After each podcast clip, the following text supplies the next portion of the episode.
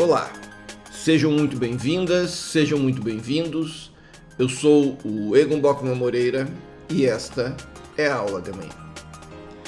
Nessa nossa conversa, nós trataremos a respeito de três temas que se entrelaçam muito na experiência prática das concessões de serviço público, que é a própria ideia de concessão, a ideia de princípios e a ideia de serviço adequado positivada no artigo 6 da Lei 8987 de 1995, a Lei Geral de Concessões de Serviços Públicos Brasileiras. A respeito dos princípios, eu peço licença para remetê-los, remetê-las ao episódio 4 desse podcast, que trata das classificações da ideia de princípios. Mas vamos avançar para tratar da noção normativa brasileira de serviço adequado. É usual o tratamento do artigo 6 da Lei 8987, sobretudo seu parágrafo 1, como a sede dos princípios das concessões de serviço público. Nada obstante a perfeição da assertiva, ela deve ser compreendida em termos e ela tem desdobramentos que exigem uma reflexão mais apurada de nossa parte. Considerações à parte, qualquer acolhimento desta ou aquela corrente no tratamento da matéria principiológica, duas ressalvas eu insisto em fazer quanto ao prestígio exacerbado a princípios. Em ambas, o alerta é o risco de se aplicar algo que a dogmática, que a doutrina ou que a lei chama de princípio, sem qualquer critério, instalando opiniões flutuantes e rapidamente mutáveis, as quais pouco ou nada têm a ver com a necessária segurança das relações jurídicas. Ou, o que é pior, é tentar aplicar uma confusão entre teorias. Por um lado, é muito importante, e aqui eu, eu vou tomar emprestado as lições do meu querido e saudoso professor Antônio Manuel Espanha, é muito importante conferir nitidez ao fato de que a discussão, a propósito da dimensão e da técnica de aplicação dos princípios, se nós prestarmos bem atenção, é antes política do que jurídica. O professor Espanha assinalou em seu O Caleidoscópio do Direito, um belo livro publicado pela Almedina em 2007, assinalou que, aparentemente muito técnica e abstrata, essa discussão da relevância jurídica dos princípios está carregada de política, e de política muito concreta, embora em sentido variáveis com as circunstâncias. O, aqui, o que aqui se discute, escreveu Espanha, é, no fim das contas, quem tem o poder de dizer o direito, que é uma questão politicamente central. Enfim, digo eu, quem pode falar o direito e com qual intensidade? É o legislador? É o constituinte? É o legislador originário? É a administração? É a administração pública? São os juízes? Ou é a comunidade? Acadêmica ou são os jurisconsultos? Claro que todos, e essa é a minha percepção, devem contribuir na construção do direito, mas também fato é que apenas alguns podem aplicá-lo com força vinculante. E aqui surgem as discussões a propósito da intensidade democrática de cada uma das escolhas sobretudo no caso de normas de textura aberta, como, por exemplo, o princípio da razoabilidade, o princípio da proporcionalidade, o princípio da moralidade e normas que, convenhamos, abrem, abrem alas para a opinião do intérprete e não exatamente a aplicação do direito. Por outro lado, o alargamento da compreensão principiológica do direito gerou um, uma ânsia como se fosse elegante a descoberta de novos princípios. Uma instalação de lista interminável. Se vocês prestarem bem atenção, o artigo 5 da atual Lei de Licitações brasileira o, a, que traz a Lei 14133 de 2021, que traz os princípios, arrola nada mais nada menos que 22 princípios. Ora, é, por mais sedutora que seja essa ideia, eles não são um deus ex machina, que surge para resolver problemas até então insolúveis. Afinal, e como no artigo 5 da Lei 14133, quando tudo for princípios, eles serão reduzidos a nada.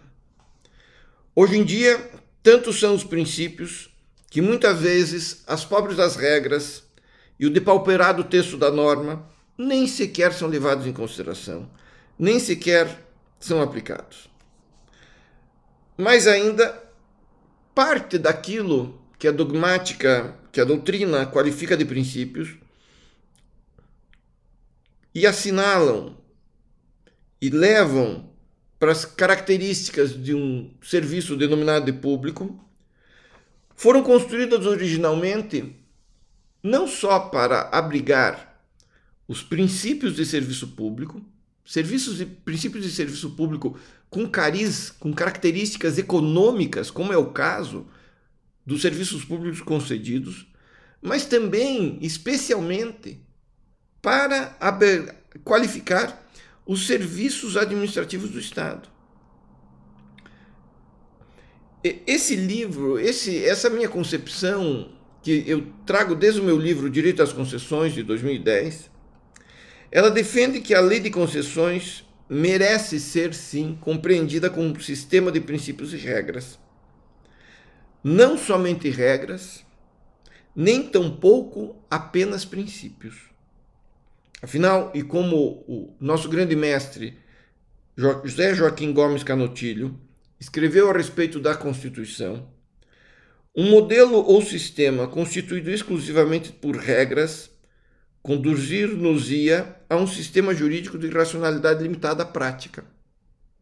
Exigiria uma disciplina legislativa exaustiva e completa, um legalismo do mundo e da vida. Ao seu tempo, um sistema basicamente baseado exclusivamente em princípios nos levaria a consequências inaceitáveis. A indeterminação, a inexistência de regras precisas, a coexistência de princípios conflituantes, a dependência do possível, do quiçá, do talvez, só poderia conduzir, e quem diz isso é Canotilho, só poderia conduzir a um sistema falho de segurança jurídica e tendencialmente incapaz de reduzir a complexidade do próprio sistema. Levemos em conta, portanto, esses alertas de dois gigantes da cultura jurídica de língua portuguesa, Antônio Manuel Espanha José Joaquim Gomes Canutilho, para que nós possamos estudar e entender a aplicação da Lei 8987 de 95 e a compreensão de como os princípios e regras devem nela conviver e, sobretudo, em vista do preceito do artigo 6 da Lei Geral de Concessões.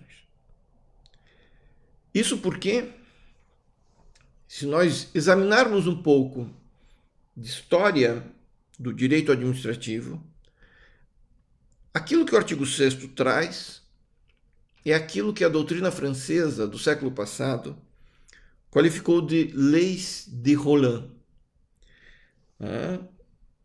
Louis Roland escreveu o seu livro de direito administrativo ao início do século XX e qualificou algo como princípios, particularidades do direito administrativo, não exclusivamente a serviços públicos concedidos.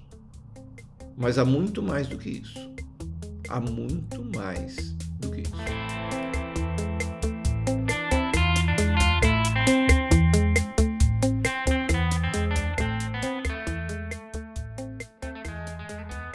Louis Roland foi um grande representante da escola do serviço público a escola francesa do serviço público, ao lado de Léon Duguy, Gaston Gesse e Roger Bonnard. E Roland prestem bem atenção nisso, concebia o direito administrativo constituído pelo conjunto das regras relativas à organização e ao funcionamento do serviço público. E, definir, e definia a administração pública francesa, do ponto de vista jurídico, não como uma entidade, mas sim o conjunto dos serviços públicos que ela, a administração, presta às pessoas privadas. A assimilação brasileira, no artigo 6 da Lei 8987, e a assimilação da dogmática brasileira exigem essa contextualização.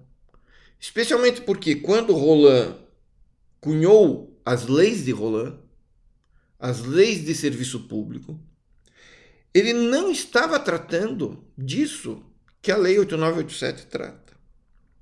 Ele escrevia a respeito do todo do direito administrativo. Ele descrevia a integralidade das atividades da administração francesa de então. E, e evidente, nada, nada a propósito do que a Constituição do Brasil e a Lei Geral de Concessões trata de serviços públicos. O que estava em jogo na dogmática clássica do direito administrativo era a existência e o funcionamento do próprio Estado.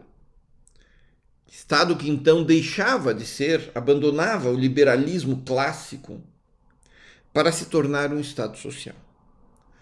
Aprofundar essa concepção demonstra que as quatro leis de Roland, ou leis do serviço público, que seriam o vínculo com o Estado, a continuidade, a adaptabilidade e a igualdade são características comuns a todos os serviços públicos.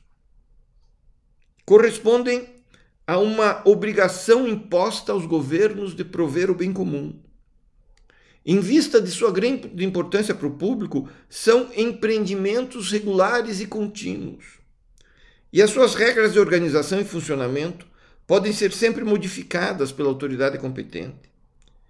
E diante de todos os serviços públicos, as pessoas privadas são iguais. E eu acabei de traduzir para vocês o que Roland escreveu na nona edição do seu livro de Direito Administrativo, de 1947. Esses característicos que assinalam um regime diferenciado de relacionamento do Estado para com as pessoas privadas qualificam o serviço público lato senso isto é, toda a administração pública, desde os professores até os policiais, passando por aquilo que hoje nós qualificamos de serviço público no artigo 175 da Constituição e na Lei 8987 de 95, dentre outros diplomas, dentre outros diplomas é, significativos no caso brasileiro. Qual que era o raciocínio de, de Roland? Ele tem por base a concepção de que a submissão do serviço público a um regime jurídico social deve-se à sua extrema importância. Essa é a sua razão de existir. Por isso que a administração pública, toda a administração pública, vejam bem, tem um regime jurídico qualificado por deveres e prerrogativas extraordinárias. E a partir dessa concepção finalista, né, a administração pública não pode deixar de prestar continuamente serviços públicos em condições de igualdade, em condições de adaptabilidade, em condições de mutabilidade a todos os cidadãos. E esse regime traz, portanto, uma marca de um dever estatal mutável e é uma concepção clássica, cunhada com, com maestria, com precisão, precisão inigualável, pela escola clássica do serviço público, porém, é uma escola do século passado, francesa, que pouco ou nada se relaciona com o que se passa hoje em dia no direito administrativo brasileiro. Por conseguinte, é muito importante que nós estudemos o direito administrativo de então, porém, talvez seja mais importante ainda que essa concepção clássica seja adaptada às circunstâncias do presente, sobremodo no que diz respeito a prestação de determinados serviços sob o regime de concessão de serviço público, no caso brasileiro, sob a égide da Lei 8987. Se deve ter, portanto, muita clareza na dissociação de serviços, vamos lá, para a escola de Roland, para a escola de Guy, né, para a escola de Gese, serviços como administração da justiça, serviços como polícia administrativa, de outros serviços que não têm essas características da escola clássica, não têm as características do objeto de estudo da escola clássica, como, por exemplo, hoje em dia, serviços de energia elétrica, serviço de transporte coletivo urbano, serviço de telecomunicações. Nada obstante a magnífica construção, construção dos mestres da escola de serviço público, contextualização das leis de Roland é condição imprescindível a que nós consigamos aplicar o parágrafo 1 do artigo 6 da Lei 8987. A ideia de serviço adequado, portanto, da Lei 8987, e eu vou ler para vocês o parágrafo 1 do artigo 6, serviço adequado é o que satisfaz as condições de regularidade, continuidade, eficiência, segurança, atualidade, generalidade, cortesia na sua prestação e modicidade das tarifas. Ela precisa ser interpretada segundo o artigo 175 da Constituição Brasileira. Nesse sentido, o caput e o parágrafo 1 do artigo 6 da Lei 8987 são específicos.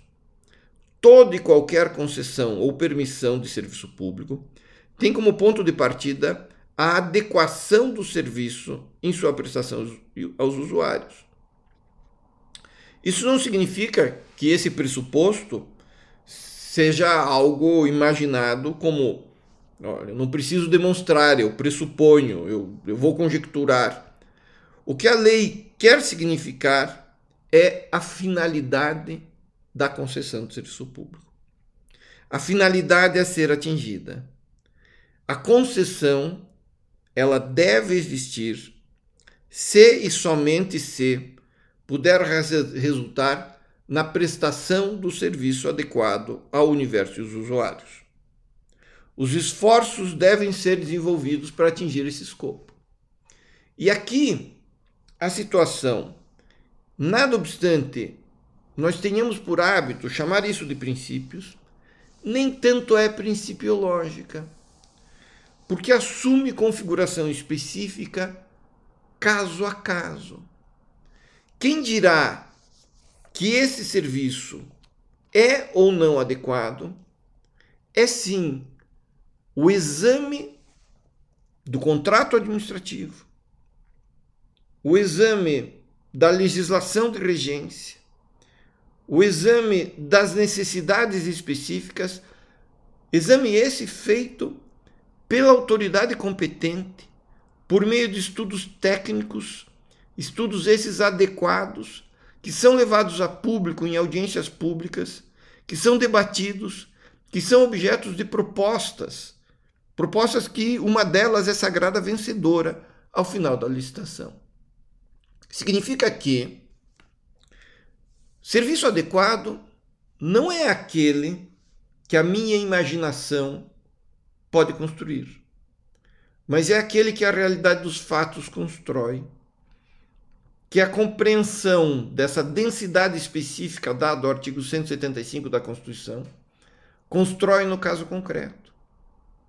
E não é o que amanhã eventual decisão de terceiro, seja de órgão controlador, seja do Poder Judiciário, seja do Ministério Público, repute como mais ou menos adequado. No caso das concessões de permissões, essa finalidade definida em lei começa a ser construída na decisão de instalar a licitação, é dado densidade a ela nas audiências públicas, no, no edital, no contrato, e ali, e só ali, é revelado o serviço adequado exigido pelo artigo 6 da Lei 8987. Essas ideias vão ser mais bem desenvolvidas, como é indispensável que o sejam, em outras aulas de amanhã. Muito obrigado pela atenção. Fiquem todas e todos bem.